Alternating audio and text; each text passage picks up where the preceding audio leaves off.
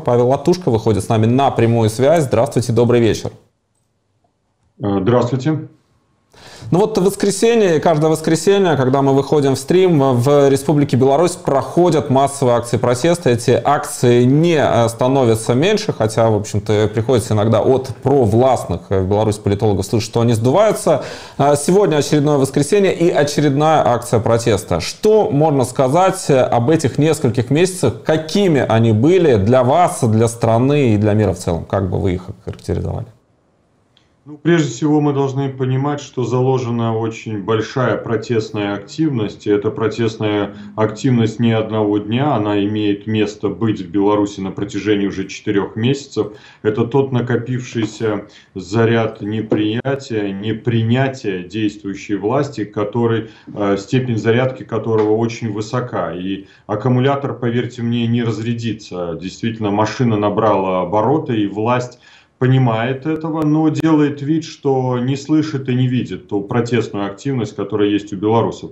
То, что белорусы, несмотря на то, что их репрессируют, и э, вот часто, например, ставится вопрос, кстати, вот российскими политиками, я слышал это со стороны депутатов Бундестага, э, смотрите, россияне говорят, с одной стороны протест сдувается, э, немецкие политики спрашивают, а как долго будет протест? Ну, на что можно отвечать следующим образом, например, российским политикам? Ну, конечно, если сегодня мы констатируем, что 31 тысяча граждан нашей страны были задержаны и арестованы, 147 политических заключенных, огромное количество репрессированных лиц, ну, можно посадить всю страну, и тогда действительно протест сдуется. А, западным политикам я задаю вопрос, а сколько необходимо, извините, еще репрессированных людей для того, чтобы вы тоже понимали, что э, люди действительно настроены, настроены идти до победного определенного результата, и именно это движет их э, энергию, и это заряжает их. То, что поменялась тактика протестов, это тоже, э, я думаю, новое, новое веяние. Я не знаю, есть ли аналогичные прецеденты в других странах протестных активностей. То, что люди выходят от своих дворов, от своих домов и показывают э, свою активность в различных частях города. Это еще раз подчеркивает, что э, люди ищут формы реализации этого протеста, но никоим образом не планируют сдаваться. Я убежден, что протесты будут иметь место, будут продолжаться. Кстати, скоро Новый год. Э, так что, если надеюсь, что все решится до Нового года, но если нет, то я думаю, что мы отметим все вместе Новый год и, безусловно, уже с, в новой демократической Беларуси. Ну, вы сказали о том, что тактика протеста изменилась. Каким образом он трансформировался, вот на ваш взгляд, э, протест? И что ожидает все-таки в будущем, э, учитывая, что кто-то говорит сегодня, что в Беларуси может быть только мирное противостояние, э, кто-то считает, что мирные революции, они не достигают результата так быстро, как хотелось бы, и вообще могут э, ну, остаться в подвешенном состоянии. Что вы думаете? Ну, вы знаете, мне кажется, вот эти аналитические рассуждения на предмет того, насколько эффективно была выстроена протестная активность белорусов, они э, чисто аналитические, иногда диванные рассуждения. Потому что на диване у телевизора, наверное, легко э, рассуждать, но когда вот мне приходилось участвовать в протестных акциях, когда сто, сотни тысяч людей выходили на улицу, на улицы города Минска, различных городов Беларуси, э, когда э, действительно это взаимное объединение людей одной целью, одним желанием, э, но эта энергия позитивный характер имеет место. И белорусы как раз-таки э, отличаются своей уникальностью. Я думаю, что мы уже вошли в историю мировую в связи с тем, что именно самый мирный за всю историю протестной активности в различных частях мира, государствах, протест именно имеет место быть в Беларуси. Э, могут аналитики, конечно, говорить, а почему не была употреблена сила, почему штурмом не взяли Дворец независимости, почему штурмом не взяли телевидение или СИЗО КГБ. Э, ну, все это гипотетические рассуждения, ведь те, кто говорит об этом, должны отдавать себе отчеты о потенциальных жертвах, которые наступят в случае подобных действий.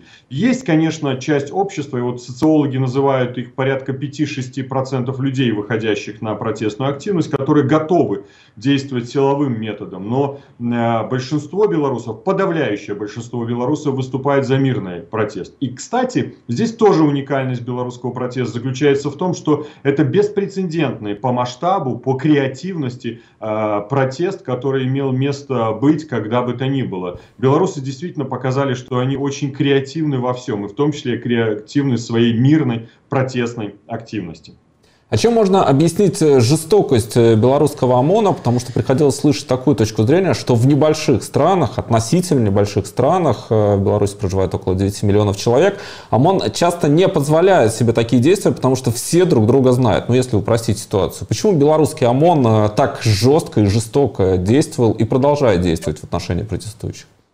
Вы знаете, это очень сложный вопрос, на который, наверное, даст ответ только история. Когда действительно будет новая демократическая Беларусь, когда пойдут расследования тех уголовных преступлений, совершенными представителями силового аппарата в Беларуси, когда пойдут допросы, когда будут они сопоставляться со свидетельскими показаниями, когда начнут э, давать информацию их руководители, командиры, каким образом они обрабатывали э, своих сотрудников и почему они были так жестоки, какие команды они давали, почему они давали команды на жестокое подавление. Поэтому э, сейчас мы можем только рассуждать. Есть информация о том, что, конечно, проводилась очень активная идеологическая, психологическая обработка представителей силового аппарата в преддверии акции, преддверии 9 августа э, выборов в Беларуси. В последующем она имела место и продолжает э, иметь место сейчас. Есть информация о том, что употребляли некоторые сотрудники амфетамин. Один из сотрудников МВД, который перешел на сторону народа, э, говорил нам о том, что, например, 9-11 э, августа накрывались шикарные столы, и там ставились спиртные напитки, алкоголь. Являлся ли это фактором такой стимулирующей более жестокости и агрессивности силового аппарата? Все это должны на эти, на эти вопросы ответить следствие. Следствие, безусловно, будет. И вот то, что мы представили вместе со штабом Светланы Тихановской, Народное антикризисное управление и а, Байпол, это инициатива, состоящая из представителей силового блока, следователей, прокуроров, сотрудников МВД, перешедших на сторону народа, единую книгу э, регистрации преступлений. Вот как раз таки это и направлено на то, чтобы сегодня, уже сейчас, собрать максимальную доказательную базу по всем уголовным преступлениям, совершенным в Беларуси. А в последующем будет следствие, которое раскроет и даст ответы на все вот эти вопросы, которые, к сожалению, нас ну, действительно э, и пугают, и, и вводят в такое состояние непонимания, как белорус может так относиться к белорусу, как он может употреблять такое необузданное насилие в отношении своих сограждан. Ну, на этот э, вопрос действительно на сегодня, наверное, никто не дал разумительного ответа. Нам приходится слышать мнение в этой студии от э, политологов э, и очевидцев событий, что в случае, если э, представители силовых структур отвернутся от Александра Лукашенко, тогда режим будет разбит. Но вот при каких обстоятельствах ОМОН и в целом силовики могут отвернуться от Лукашенко, только ли это ресурсы, которые сейчас может еще выделять и белорусская власть, или же что-то еще? Я убежден в том, что это может быть несколько факторов. Мы знаем, что триггерами протестной активности было прежде всего это фальсификация выборов. Второе это массовое необузданное насилие в отношении мирных граждан. Третий фактор это экономический триггер, который безусловно уже стучится во все двери и окна Беларуси. То, что э, у нас планируется падение, прогнозируется падение до 5% валового внутреннего продукта. То, что у нас упал экспорт за последний отчетный период на 17% 20%, то, что золотовалютные резервы упали порядка на 20%, на 20% обесценилась национальная валюта, все это приведет к углублению экономического кризиса, отсутствие доступных финансовых ресурсов для э, залатания дыр в бюджете, э, печатание пустых денег, девальвация. Ну, все понимают, экономисты, к чему это может привести. Это соответствующим образом и уменьшит возможности режима стимулировать силовой аппарат финансово в, э, в той активности, подавления. А, с другой стороны, вот эта единая книга регистрации преступлений и открытие этих преступлений создаст ситуацию брожения в силовом аппарате. Мы уже констатируем, что из ОМОНа люди начали увольняться в августе месяце. И каждый месяц из э, этой структуры, структуры фактически террористической, которая совершает э, ну, просто ужасающие преступления в отношении мирных граждан, увольнялось э, и увольняется несколько десятков человек. За октябрь-ноябрь это по 30 человек.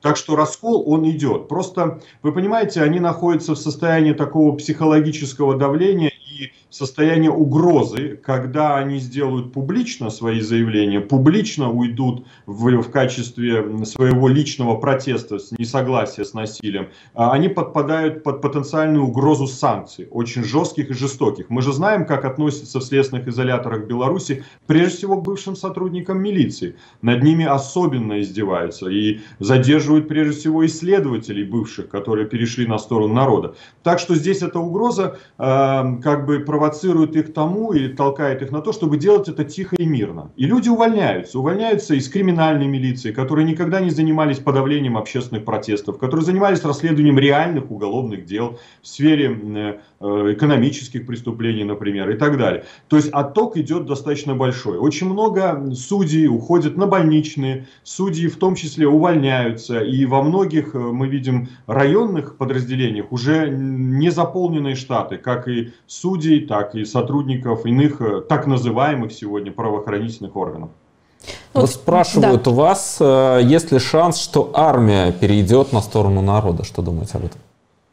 Армия в настоящий момент, конечно, в большинстве своем держит нейтралитет. И я думаю, что власть опасается возможности привлечения а, срочников к подавлению мирных протестов. А, может быть, сейчас и нет такой потребности. Это прежде всего имело место а, потенциально быть, когда были протесты, сотни тысяч людей выходили, выходили одновременно в разных городах нашей страны. Но есть часть э, вооруженных сил, это прежде прежде всего силы специальных операций, бригады, которые привлекаются для подавления протеста. Это офицеры, а, в том числе привлекались также а, бывшие офицеры, которые закончили воинскую службу по, на контрактном основании, они привлекались за дополнительную оплату, за заработную плату по контракту для того, чтобы участвовать в подавлении. Поэтому сегодня говорить о том, что армия э, перешла на ту или иную сторону, наверное, не приходится. Но я все-таки уверен в том, что вооруженные силы Беларуси не будут применять оружие в отношении